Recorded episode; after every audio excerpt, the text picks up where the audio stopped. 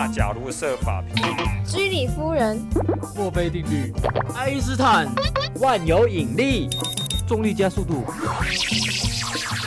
玩科学，玩科学，科学可以用玩的吗？科学好好玩，科学好好玩，科学好好玩，科学大玩家。本节目由科技部与世新电台教育电台共同制播。科学大玩家。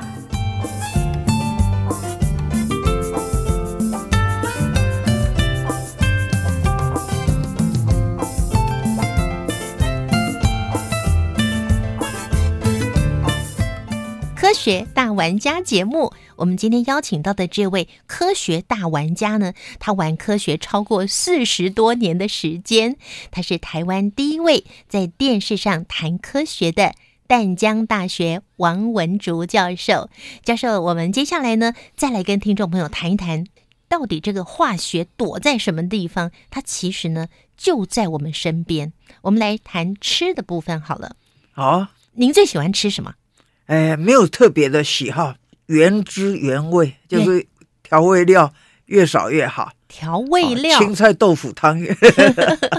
所以老师，你其实已经讲到我很想问的，就是不管满汉全席也好，啊，对啊现在人呢很习惯那个色香味都要俱全，所以呢，老师您刚讲调味料越少越好。那我们来谈谈调味料好了。好啊，最近有一位教授，他自己做酱油，哎，我们来说酱油好不好？它应该是古早老祖先留下来的对东西。酱油或者说酱料这一类是中国人最早发明的，然后传到韩国、日本、东南亚。嗯所以西西方没有酱油，欧美哎没有对酱油没有酱油的。嗯我顺便讲一个笑话，我一个好朋友姓雷啊，雷教授，他出国一定要带一小瓶酱油，吃沙拉的时候，嗯，他一定要滴上一滴酱油啊，加一些醋这样子。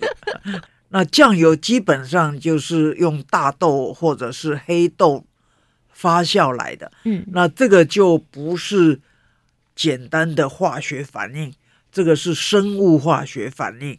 老师，化学还有分哦。对，因为生物也在进行化学反应啊。比如说，我们坐在这里，就一直在进行化学反应啊，怎么说？因为我们一直在燃烧我们的葡萄糖，提供能量，所以我们一直在呼吸，呼出二氧化碳。老师，我都没感觉。对，嗯，因为这就是人活着都没有感觉，活得很好，是这样子。那每一个生物都在进行自己的新陈代谢，制造自己的养分需要的成分。嗯，那酵酵母菌就会吃一点点糖，代谢了以后就产生二氧化碳，就变成面包。那酱油的菌哦，就是曲，比如说哦，有红色的叫红曲嘛，酱油也是曲，就是一种微生物，它就会分解蛋白质，把蛋白质分解成一个一个的最小的单元。我们都知道蛋白质的成分就是氨基酸嘛，嗯嗯，蛋白质的分子很大，好几十个、上百个氨基酸结在一起，那个分子很大，大到我们的舌头、鼻子感觉味道的细胞都没有办法跟它作用，哦，所以我们就不会有味道。嗯哼，比如说你去吃那个蛋白煮水煮蛋，你会觉得淡而无味。嗯，对对对但是如果有细菌能够把蛋白质分解掉，嗯。这个叫做水解咯，嗯，就水解变成产生一个一个的氨基酸。哦，那氨基酸就是很小的分子哦，那就能够跑到我们的味蕾，或者跟我们的，如果是变成蒸汽，就跑到我们的鼻子，跟我们的嗅觉的细胞，跟我们舌头上面的味觉细胞结合嗯，作用，刺激一下，那你就会有反应咯。有味这个道了。对，这个反应就是味道，嗯甘美的味道，很香甜的味道，就这样出现了。嗯所以酱油也好，比如说日本的那个 miso 哈，都是细菌、微生物分解了蛋白质产生的特殊的香味、嗯哼，特殊的味道，嗯，这样子，哇，所以是很复杂的生物化学反应。没有想到这么简单的酱油，而且是老祖宗留下来的，对竟然是这么复杂的化学反应。对，那这个时候就特别要注重，你要选对细菌啊，细菌就跟我们现在很很清楚的病毒一天到晚变来变去，细菌也是一代一代的也会突变。比如说某一家做酱油的工厂，它有它特殊的菌，嗯就是渠，然后这个渠做出来的酱油特别的香，特别的好吃。嗯，那一代传一代，一代传一代，哎，它这个曲菌也会产生变异、变种。嗯嗯，那变种如果变得好，哎，这一次的发酵的酱特别好，它就会留这个菌种，啊，那就变成越来越好吃。所以嗯菌也会在演化，一步一步啊、效果更好，那味道更香甜。所以传统上啊，这些酱园就是做酱油啦，做这些酱菜的这些公司或者是家庭，嗯就会很注重保有他们的，等于是秘密祖传秘方的这个曲菌。嗯，那这个曲菌就会分解蛋白质啊，就变成了酱油，嗯，所以风味就会完全不一样。风味绝佳，对对就是他们保留了呃祖传的这个曲菌是他们的秘密武器。那这个是呃尊古酿造，就 是是遵照古法酿造，对它的需要时间的。对，最少要一年。有些酱油被说成它是化学酱油，对速成酱油。是，那它又是怎么个速成法？那对我们人体是不是真的比较不好呢？呃，理论上是比较不好，因为它一定要用化学药片。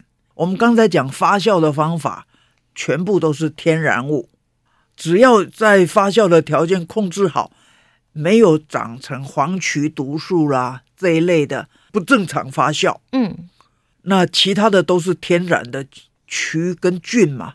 那曲跟菌生物化学反应速度很慢，所以酿造酱油啊要几个月上一年这样年子。对。那如果是用化学的，化学家就想了，我在实验室里面可以拿蛋白质过来，我加碱就可以把它分解开来了。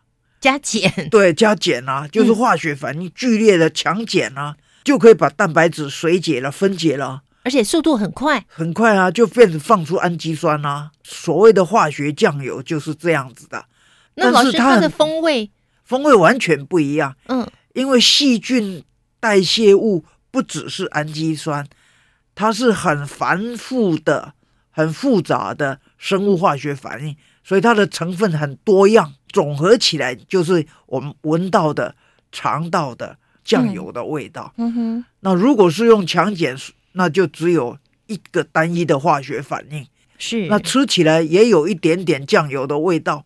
做出来味道不够，它又要开始添啊。有的酱油会添味素，嗯，味素其实就是一个氨基酸啦、再加一点香料，让它香一对啊，点。对啊，都会有，都会有。天！啊！所以化学酱油其实是不好的啦。像我们中国哈，如果是卤味的话呢，它会还再加个什么八角啦、五香啦，这些也都是纯天然的。是，对，但是总比是添加一些化学成分的药剂，让它色香味俱全。这个听众朋友，您就可以自己去选择喽，嗯对不对？对。其实添加化学药品这件事情，也要给一个比较公允、客观的判断。我们现在已经是进入了工业社会，就是大家都很忙碌哦，哪里有时间慢慢的去炖慢这个、慢熬慢熬那炖个，而且外食又很多，很多呢就要买回来自己料理的东西，也不是买原料啊，哦，就是会有半成品，对半成品，或者是已经包装好了，只要回去微波一下子等等了。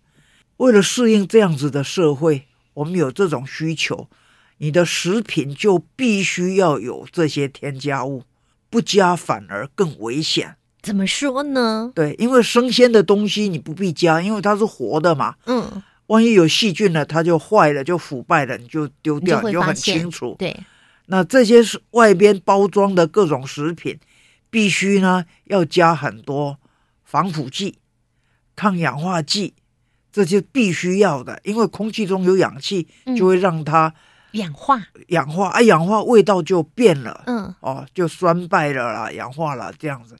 那如果有细菌，就会呃腐败，因为你从生产、包装、配送、上架，一直到你买啊，买了以后回家，也许没有马上煮，为了这样工业化的社会，必须要添加这些东西，它是必要之恶，没有办法。那你可以说哦，我就不买这些，可以吗？可以啊，嗯啊，但是你就没有那样子的便利跟方便了。嗯嗯嗯，啊，这些东西要客观的来评断，就是这样子。那政府的责任就是在上面做严格的把关，把关，比如说什么绝对不准加啊，什么东西可以加，但是你加了 A 就不能加 B，嗯因为 A 的效果就好了，不能再加 B 哦，所以很多规定哦。那另外就是含量哦，什么东西，比如说这个东西可以加在某种食品，不能够加在另外一种食品啊、哦，就很多很多详细的规定。这些规定也都是几十年来，有些已经上百年来经过测试的，为了保护我全的。们的，那些市面上偶尔会发生豆腐干用了工业用的色素，便宜的多嘛？那这就是违法的，就工业用的拿到食品来用，对，这是绝对嗯不可以的啊。嗯哼，对，包括盐也有分工业用的跟食品用的哦。盐巴吗？对，盐巴也有、为什么？要这么分呢？因为食品用的要求很严格嘛，嗯，所以它里边不准含这个成分，不准含那个成分，要纯化到某种程度才可以嗯做食品用，嗯，符合食品的规格嘛。是。那刚刚提到盐巴，盐巴来自大海是啊，我们知道最近这几年呢，这个大海被污染的程度是越来越严重了。二零二零年，根据调查，全球三分之二的海鸟，它面临的误食海洋垃圾，或者是被缠绕死亡的数量相当的庞大，超过一百万只。而且在这些垃圾里面，塑胶类的垃圾也相当的可观呢。好几十年来一直在呼吁这件事情。比如说，政府也曾经有一阵子说禁止用塑胶提袋，那后来又放松了。二零零二年，对，塑胶其实是一种人类自己作孽造成的。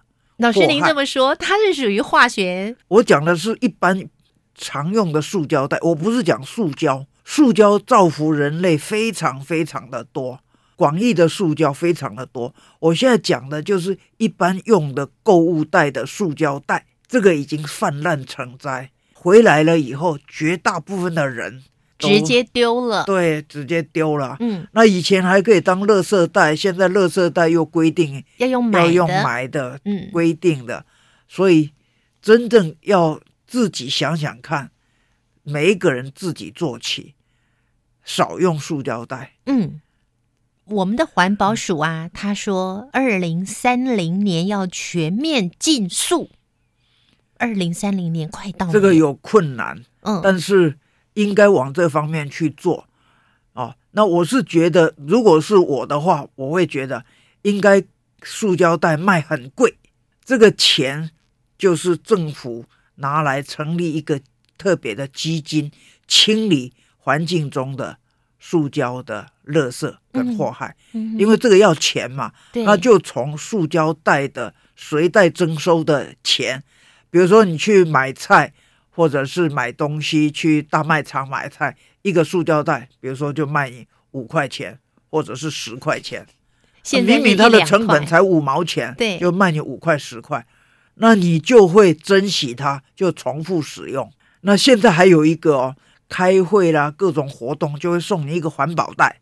那环保袋如果是帆布做的，也还好，很好。嗯那很多是不织布做的，对，那也是塑胶，嗯，而且那种不织布的用不了多久，就是袋子断了，就漏底了。那个比用塑胶袋制造更大的环保问题。是，其实欧洲做的很好了，每一个大卖场门口都有很多机器人一样的，这个吃白色玻璃瓶，那个吃绿色玻璃瓶，那塑胶就是分一号的、二号的，就一个一个口。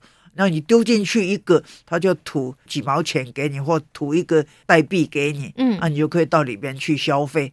其实要用一点点诱因，再加上人的良心，就能够把这个问题解决了。这是一个方法，但是如果从源头减少生产塑胶袋，也是一个不错的方法。那就看政府要怎么样去做鼓励了。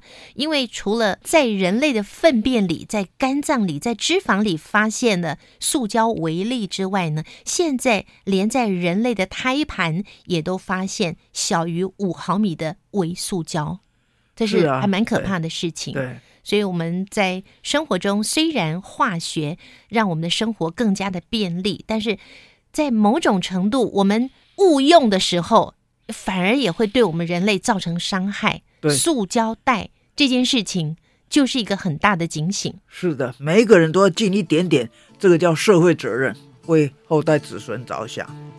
天着在晴空万里的这背着钓竿，独自走到了东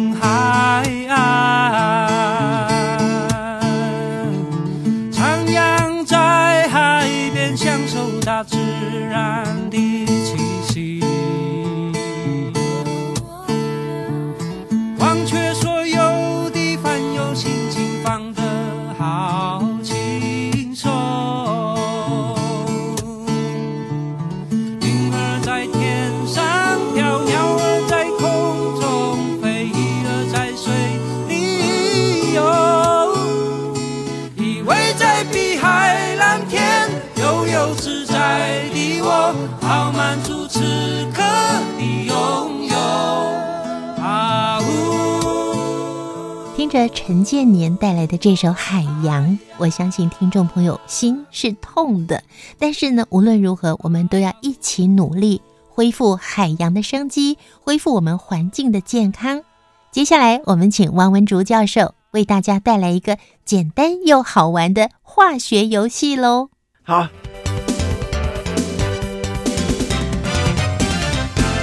刚才讲到吃嘛，哈，那就是用厨房里边的化学药品来做一个化学游戏。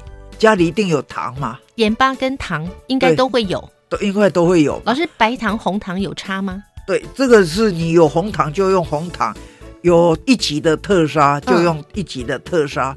那如果你用家里有二砂，有一点点黄黄的那种砂糖，哦，顺便多讲一下好了，我家里从来不买特砂，我都是买二砂，特砂是白白的，对，白白的，二砂就有一点黄黄的。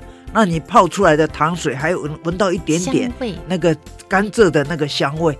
那这两个的差别就是，它把那个黄黄的色素再用活性炭去脱色，脱色完了再结晶就是特砂。所以少了一些养分、营养哎成分。对对对，一些甘蔗的成分，嗯天然的成分了。嗯哼。比如说你家里有这些糖，那就拿来做实验。好，我们现在要开始来玩这个游戏喽。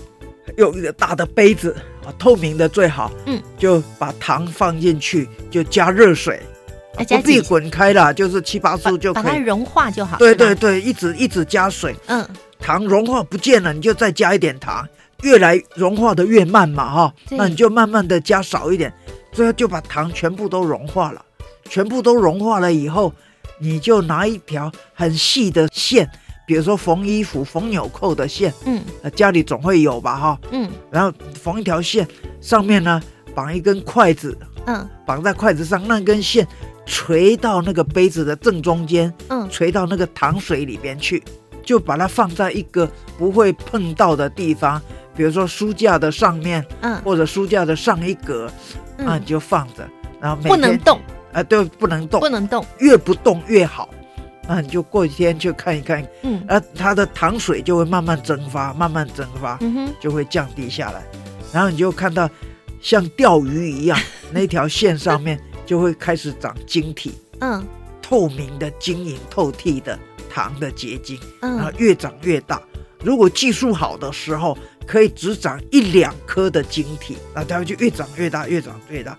等到那个糖水越来越低，越来越低，就是蒸发的越来越多的时候，你就像钓鱼一样把那个绳子拿起来，就是一串冰糖。这就是冰糖的制作方式吗？对对，冰糖就一定要这样做，没有第二条方法。哎，没有，就一定要慢慢的结晶，快了它就变成了特砂。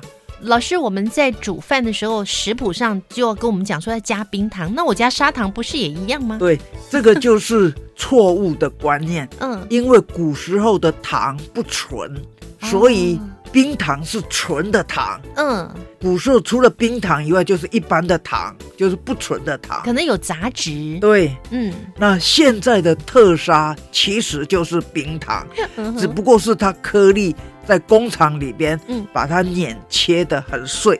如果你用二砂或者用一般的黑糖，那你就会看到特别的效果，因为长出来的糖就是就是很纯，好啊。就，就蛮有意思的了。我们留给听众朋友，哎哎，全家大小一起来玩这样的一个化学游戏，对。完全没有危险，而且呢，做完还可以吃，哎，对对对。嗯，那如果如果你到中药行里边去买一点胆矾，胆就是肝胆相照的胆，矾就是明矾的明，矾的矾，胆矾就是硫酸铜，嗯，是蓝色的，宝蓝色，很漂亮的。嗯哼，那你也可以让它再结晶，啊，你就会长出一颗蓝宝石，像大拇指的指甲那么大一颗蓝宝石，嗯很漂亮，晶莹剔透。嗯，哎，哇，好有趣，老师，那这有没有毒啊？但凡是可以杀菌的，你只要做完了以后洗洗手就可以。就可以了，对好，，因为一一些铜，我刚刚讲过，嗯铜也是你必须的必须的 微量元素，所以你不要把它整颗吞进去嘛。有时做完了洗洗手，那偶尔沾到一点吃到嘴里也没有关系。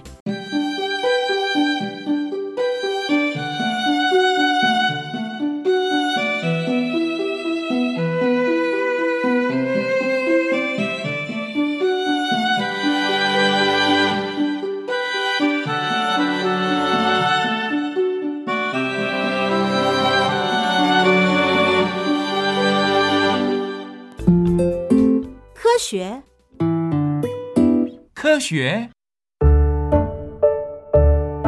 科学到底怎么玩？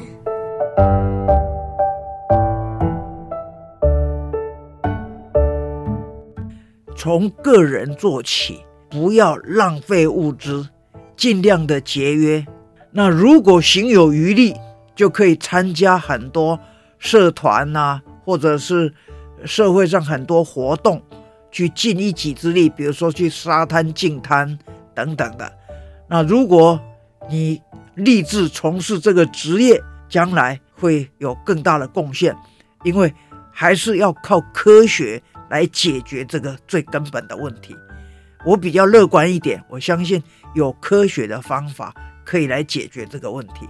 比如说塑胶袋问题这么多，将来一定会找到，现在已经有了，将来会更好，自然会分解的塑胶袋。比如说聚乳酸的啦，将来会又便宜又强固的啦，慢慢就可以解决这些问题。科学还是整个国家发展的基础。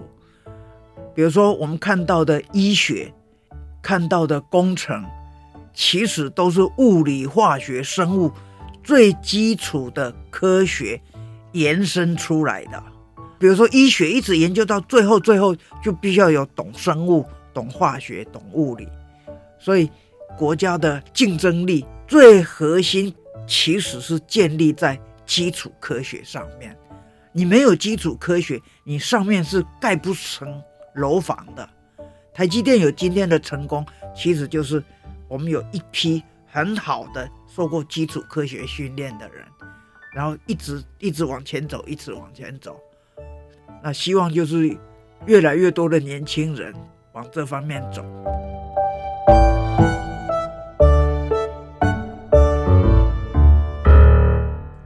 我们希望科学教育可以更加普及，向下扎根。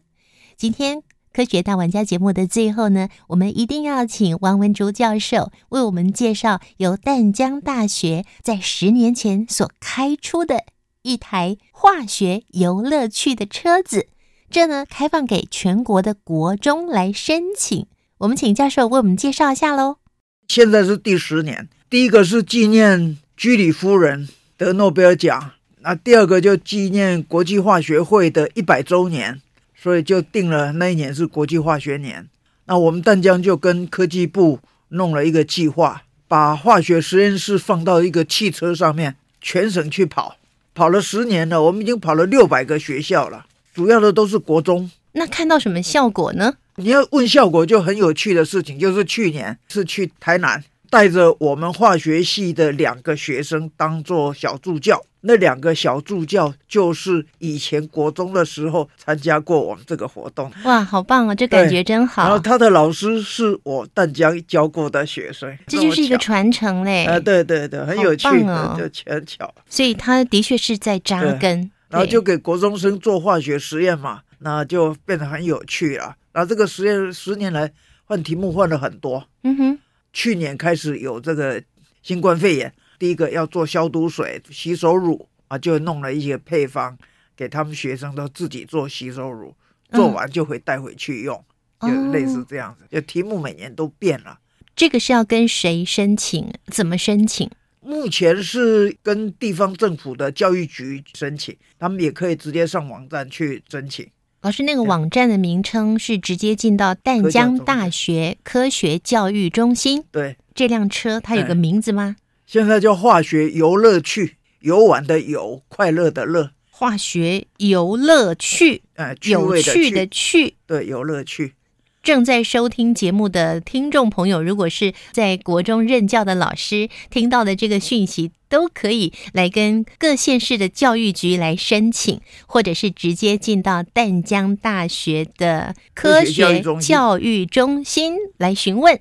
如果当年我读国中的时候，也有这么一台化学游乐区的车子来到我们学校，我想很多同学都不太一样了哈。我记得以前上化学的时候，就有点害怕的心态，而且呢，觉得还要背那个背公式，还要背公化学反应周期表，觉得好困难呢。其实化学就在你我身边。今天非常谢谢王文竹教授。亲爱的朋友，科学大玩家展现了化学无所不在，科学与你我同在。